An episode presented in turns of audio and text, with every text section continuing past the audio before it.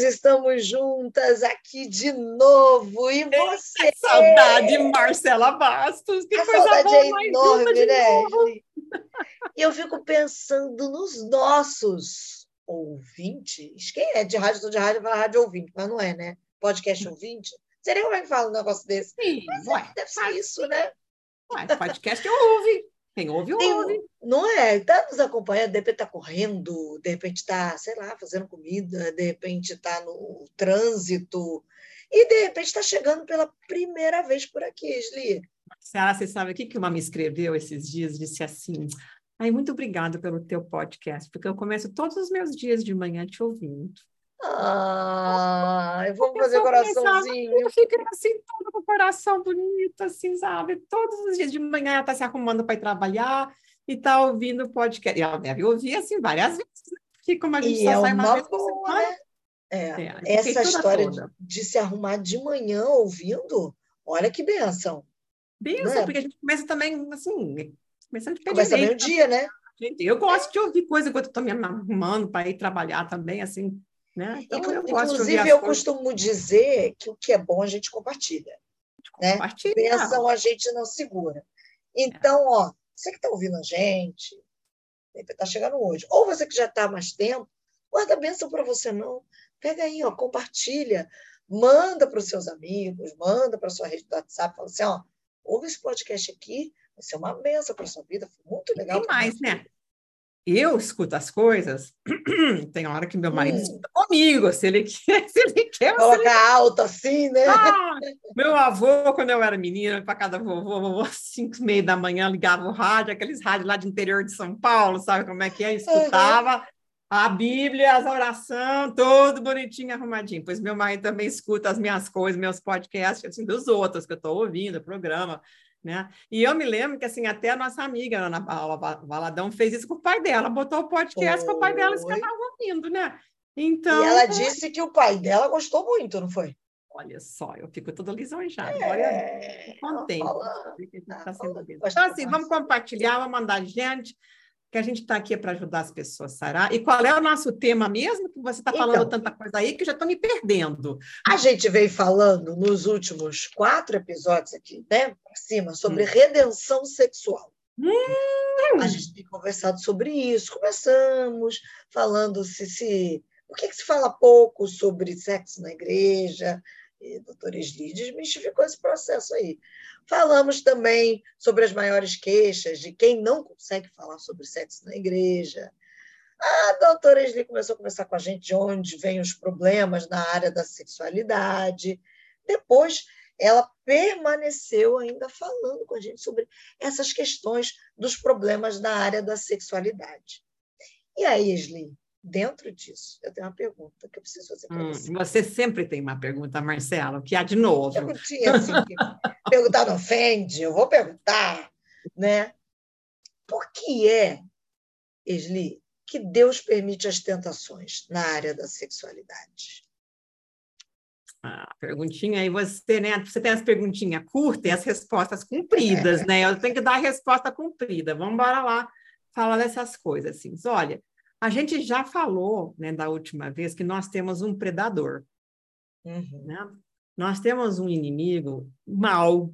Eu acho que às vezes as pessoas não têm noção da maldade do mal. Sabe? Acham assim que, de alguma forma, o, o inimigo, que Satanás é capaz de jogar limpo. Ele não joga limpo. Ele é Não mau. acredita muito na, nessa maldade, né? É, Que sabe, tanto.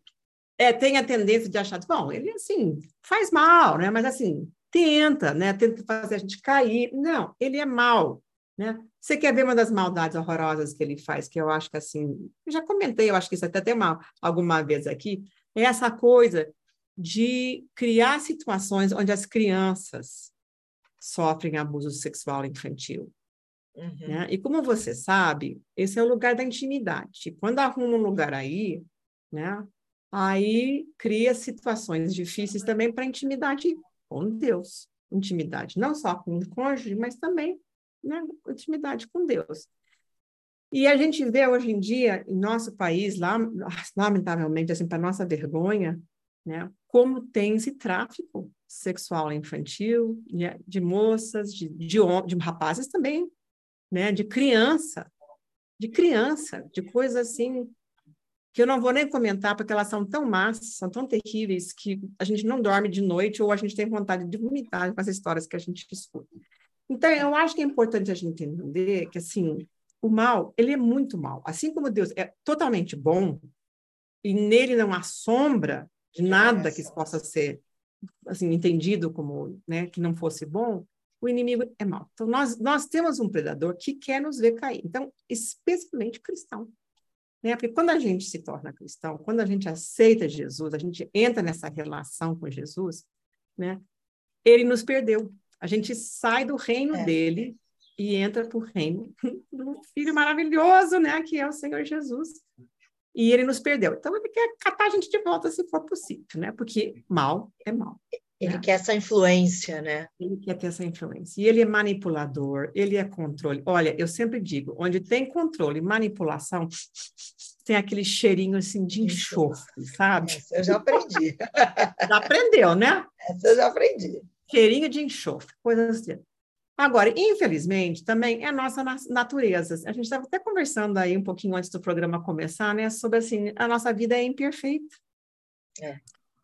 E não adianta a gente querer bancar assim, essas coisas, assim, às vezes o pessoal diz, ah, a gente vai para a igreja fica perfeito. Ué, como assim? Eu, eu nunca conheci essa vacina que faz a gente ir para a igreja, né, entrar para a vida com o Senhor e a gente já fica perfeito. Agora, é uma caminhada, né, Isli? É uma jornada, é uma peregrinagem, é um todos os dias a gente entrando na luta, todos os dias o Espírito Santo trabalhando o nosso caráter, porque todos os dias nós tem coisa para ser trabalhada.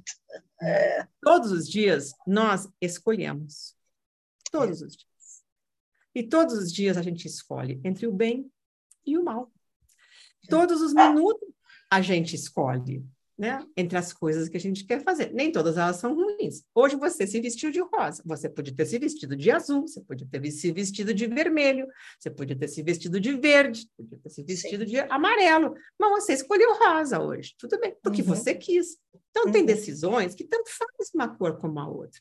Tem outras coisas que a gente decide e o negócio, a vaca vai para o brecho. Então, nós temos essa capacidade de escolher que o Senhor nos deu na criação.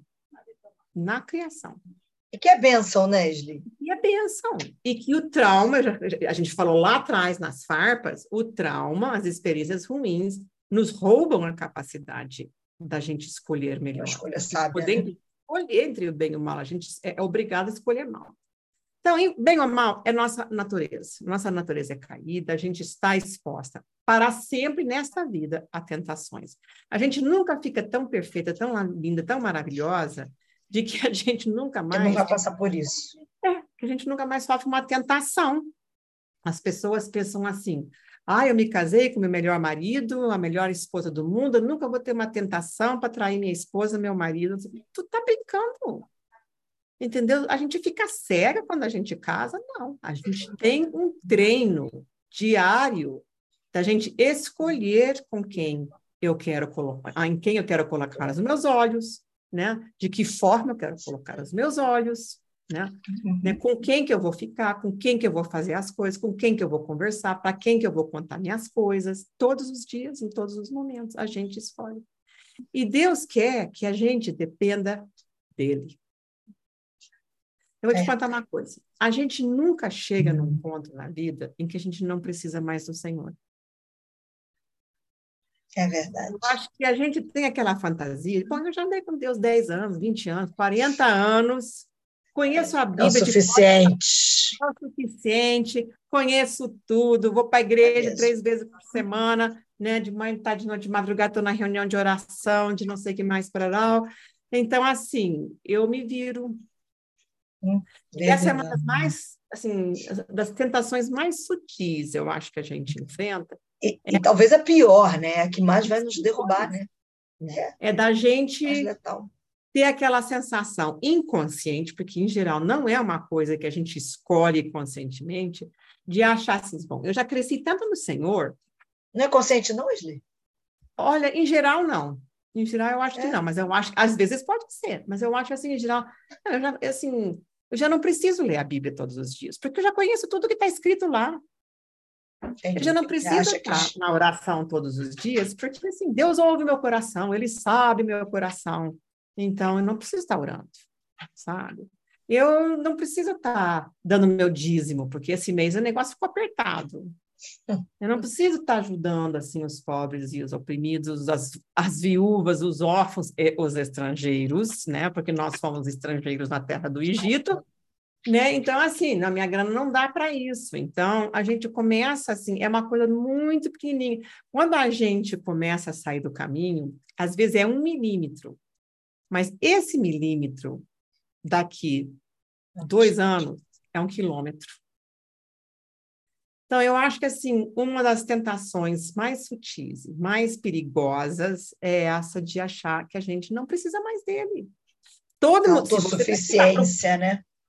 Se tu perguntar para um cristão, todo mundo vai dizer: não, imagina só, preciso do Senhor, claro que preciso. Preciso, na hora de, de orar para resolver meus problemas, pagar minhas contas, uh, curar as doenças, né? Arrumar meu coração, arrumar marido, arrumar namorado. Todo mundo aí ah, depende de Deus. Aí, depois que a coisa está arrumada, o problema está resolvido, aí como é que a coisa fica? Então, Deus você acha que... que essa sensação de departamentalizar, exatamente isso que você falou, eu preciso de Deus mais para isso, para as coisas mais graves, mais fortes, mais poderosas, e você acaba tirando Deus dos mínimos detalhes da sua vida. É um treino também? É, eu acho que assim tem várias, várias coisas aí. Boa pergunta, assim, né? Observação. Eu acho que assim tem gente que pensa assim, Deus não está interessado nos detalhes nos da minha detalhes, vida. Eu só né? preciso levar as coisas grandes. Deus está tão ocupado, sabe? Ele é tão ocupado com as coisas que eu não vou ocupar Deus para saber assim, se Deus vai querer me ajudar a escolher minha blusa, se eu escolho cor de rosa, se eu escolho azul hoje, entendeu? Só que assim, ele gosta de te ajudar a escolher. Ele dá palpite também, sabe? Uhum. Você sabe que um dia desses aí eu fui vestir uma camisa e o senhor disse: hoje você não vai vestir essa daqui. Diz, ah, tá bom. é. Eu olhei assim, uma camiseta bonitinha que eu te trazida no carro. Não, eu não quero, não, sabe? Então tá assim, botei assim, assim estranho, mas tudo bem, então tá. Sabe? Então, tem gente que acha que ele não se interessa pelos mínimos detalhes. Olha, se ele sabe quantos, quantos cabelos eu tenho na minha cabeça, é se ele se interessa pelo passarinho, se ele se interessa pelo lírio do campo e ele sabe quantos são, que está aqui hoje e amanhã está no fogo, o passarinho que hoje nasceu e amanhã já não está mais, quanto mais nós, né, a que gente. somos ser humanos. Então, ele se interessa. Outras vezes, as pessoas só se lembram de Deus na hora do aperto. Do sufoco sabe? É. Aí todo mundo lembra. Nessa hora, né, ninguém é agnóstico, ninguém é ateu na hora do perigo, né? Mas a gente tem que ter, por isso assim, hábito também é importante. As pessoas às vezes desprezam, ah, a gente faz isso só por rotina, a gente só faz isso por, sabe que hábito muitas vezes nos mantém. Você sabe que os judeus têm uma expressão que eu acho muito interessante, que eles dizem, não é que os judeus guardaram o sábado, é o sábado que guardou, guardou os judeus. Os judeus. É. é o hábito, né? o costume, é. né? aquela rotina de toda semana, né, guardar o Shabat, ter o dia de descanso, fazer o jantar na sexta de noite, né, se desligar do mundo, né, que os ortodoxos fazem muito isso, se desligam do mundo, fica só assim família entre eles, a comunidade, não sei o que mais, que fez com que o judaísmo também sobrevivesse séculos e perseguições que é uma coisa que nem sempre nós, como cristãos, temos. Né? Então, eu acho que isso é uma coisa importante. Nós precisamos entender que a gente sempre vai precisar dele e que isso não é uma ideia assim cognitiva. É uma coisa que tem que estar na nossa vida. E, portanto, ele quer também desenvolver os nossos músculos espirituais, né? Ele, ele quer que a gente seja capaz de resistir à tentação. Então, a Bíblia diz que ele nunca manda, nunca deixa a gente enfrentar mais do que a gente aguenta. Então, às vezes, ele começa com coisinhas, né? Ah, passou na prova? Tudo bem. Não passou na prova, ele vai te dar a mesma tentação de novo, viu? Por quê? É. Porque não é assim que a gente faz. A gente vai é. na, academia puxar ferro. Eu não vou nem morto, mas eu vou nadar. Eu fico, fico os meses sem nadar, que às vezes eu vou para o Canadá, você sabe, né? Fico com frio, fico com medo de entrar na água, porque eu sou um gato para entrar na água fria. Aí, quando eu volto para o Brasil, que eu vou. A musculatura fica tremendo. Tu acha que eu estou nadando meia hora, 40 minutos nos primeiros, nos primeiros dias que eu volto? Né? A tentação me agarrou de ficar em casa. Eu não fui para a piscina. E eu vou ter que começar tudo de novo lá, aprender a crescer. Mas só que vai mais rápido, como eu já tenho os músculos, eu tenho conhecimento, eu já sei nadar. Então, assim, umas duas, três semanas eu já estou voltando né, para o meu ritmo. Então, assim, Deus dá tentações, ele não dá, né? Mas é assim, ele permite, ele, né, vê assim, bota um pouquinho assim, vamos ver o que você faz quando acontece isso. Por isso que ele diz assim, quem é fiel no pouco, aí ele muito dá. será colocado. Tá? Então, assim, se você tiver uma moeda, ele te dá né, 10 reais para você ver o que ele. Aí ele vê o que você faz com os 10 reais. Né? Você faz alguma coisa construtiva, você faz nada, você fica preguiçando, ou você faz coisa ruim compra droga com isso. Aí ele vê assim, bom, vamos ver se dá para dar. E às vezes as pessoas não se dão conta que elas não têm certas coisas melhores na vida, porque elas não conseguiram aprender ainda a lidar com as pequenas coisas, com os 10 reais. Ele é. não vai dar 100 reais, ele não vai dar mil reais, enquanto ele não souber que a gente pode lidar com aqueles 10. É a maturidade, né? Porque seria até maldade dele. Deus não é mal, ele é maravilhoso, ele é sempre bom, tudo que ele faz é perfeito. Uhum. Ele sim, tudo que ele faz é perfeito. Então, ele quer desenvolver os nossos músculos espirituais. Então, nós sempre vamos estar expostos. E aí, assim, por exemplo, eu nunca. E, ele faz, assim, tem certas tentações que o inimigo vem atrás da gente, né? Que ele sabe aonde pegar a gente. Por exemplo, o inimigo não vem me tentar para fazer, me fazer pensar que eu sou Messias, que eu sou filho de Deus. Porque ele sabe que isso aí não cola isso não cola. Mas ele foi lá tentar para ver se colava em Jesus. Porque uhum. isso para Jesus poderia ter sido uma tentação. Então, aliás, foi, né? Ele só que uhum. disse, não, não vai, não é assim. Não, Jesus não existiu. Sim. É. Então, tem tentações que são difíceis para mim, que não são para você, Marcela. E outras é, que são porque a gente é tentado segundo os nossos próprios desejos, né? As nossas segundo as nossas características, segundo aquelas coisas que eu gosto, aquelas coisas que eu não gosto, né? Então, uhum. assim, tem essa coisa da gente ir treinando aonde é que... E o inimigo, como ele nos estuda, ele tem escolinha de demônio lá para poder... Né? Quem nunca leu as histórias lá do, é. do C.S. Lewis, das histórias do, do, do sobrinho lá, né? Então, tem escola para demônio, eles ficam estudando a gente para ver aonde é que pegam a gente. Então, a Bíblia é muito clara. Que, que é. se cuide quem está de pé, porque basta estar de pé para a gente cair. Né? Então, assim, é isso. Agora, isso não é, isso é uma coisa para a gente ir desenvolvendo a nossa maturidade. Uma vez eu acho que até falei aqui para você do Smith Wigglesworth, que era um missionário em inglês, um homem, um homem de um, assim, de um poder, uma unção extraordinária. E ele dizia assim: olha, você errar a primeira vez, paciência, né? Humano. Você fazer o mesmo erro a segunda vez, burrice, né, Tia? Burrice! bah. É verdade. Agora, é tu verdade. fazer a mesma coisa a terceira vez é falta de caráter. Então, é porque tu não está né, desenvolvendo os teus músculos espirituais. Então, ele quer. E como eu disse, nunca mais vamos chegar no ponto em que a gente não precisa mais depender de Deus. E o que nós temos que aprender diariamente, momento a momento, né, em todos os dias da nossa vida, é que quando nós somos fracos, e nós somos, sempre, sempre, sempre, o Senhor é forte. É. Quando eu sou fraco, aí que eu sou forte. Por quê? Porque Ele é forte em mim. Quando eu reconheço a minha fragilidade, a minha fraqueza, aí é que Deus pode agir.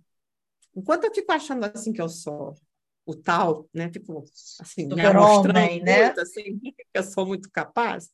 Deus fica quietinho dizendo assim, sabe, vamos, vamos esperar, né? As coisas caem pelo seu próprio peso, vamos deixar isso daqui cair, que quando cair, aí a gente cata os pedaços e vamos colar de volta, porque eu vou colar ela de volta, sabe? E ele faz isso. Então, ele vai trabalhar conosco através da nossa humildade, a nossa dependência dele, né? é nessas coisas, nessas horas que ele realmente vai estar né, tá trabalhando na gente.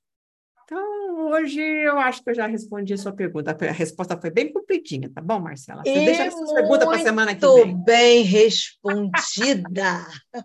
e olha, se as e... pessoas tiverem dificuldade com as suas tentações, você sabe o que, que a gente fala aqui, né, Marcela? Que sem sanidade não tem santidade. Santidade é andar na resistência à tentação. E nós temos esse programa de cura para o coração, uma segunda-feira por mês, que fica gravado os exercícios, as pessoas podem fazer depois, né, que tem um efeito terapêutico, apesar de não ser terapia, onde assim, eu compartilho dessas coisas, a gente faz exercícios, nós compartilhamos, o pessoal tem gostado muito. Um lugar para a gente curar o nosso coração, tirar as farpas é. e aprender a desenvolver os nossos músculos espirituais para resistir a essa alimentação. Então, se alguém tiver interesse, pode ir lá no nosso no site, que é coração sem se cedilha, né? Coração, ponto, praça do encontro.com.br, tudo sem se cedilha. Coração, ponto, praça do encontro.com.br, mas tudo sem se cedilha, né? E a gente vai se encontrar pessoalmente, porque sou eu que vou lá responder perguntas, é ensinar, né? E a gente vai ter um exercício para ajudar a gente a fortalecer os nossos músculos espirituais e curar também as farpas do coração. Isso aí, gente. O que eu ia dizer é: você não precisa ficar passando por isso sozinho, porque Deus tem levantado, gente, tem habilitado e capacitado, gente, com uma graça especial, com uma unção, que é o caso da doutora Sli, que muito tem nos abençoado aqui no podcast Sem Sanidade Não Há Santidade, e lá no praçadoencontro.com.br, que você já sabe, né? É coração.praçadoencontro.com.br, tudo sem cedilha, vai lá, porque isso não é alguma coisa, ah, do nada aconteceu. Não. Tudo é algo promovido da parte de Deus, para que nós nos levantemos como um bom exército de Cristo, de filhos que resistem, como bem disse Esli, que resistem. O Evangelho não é nem tanto sobre avançar, é sobre resistir. Resistir e avançar. Resistir e avançar. Que guerra a gente vai ter? Como bem disse Esli, as tentações nós teremos, mas no Senhor a gente é fortalecido. E você tem aí a doutora Esli, esse recurso do céu para te ajudar. Viu? Fica com a gente. Semana que vem tem mais, né, Esli? Tem, tem a mais um. Dá... Olha, semana que vem a gente podia falar sobre como evitar alguns desses problemas, né? Tá aí. Boa, como evitar os probleminhas da área sexual. Probleminhas, né? É. Se eu fosse você, eu não perdia, não, hein? Até semana que vem. Beijo. Semana que vem. Tchau, tchau.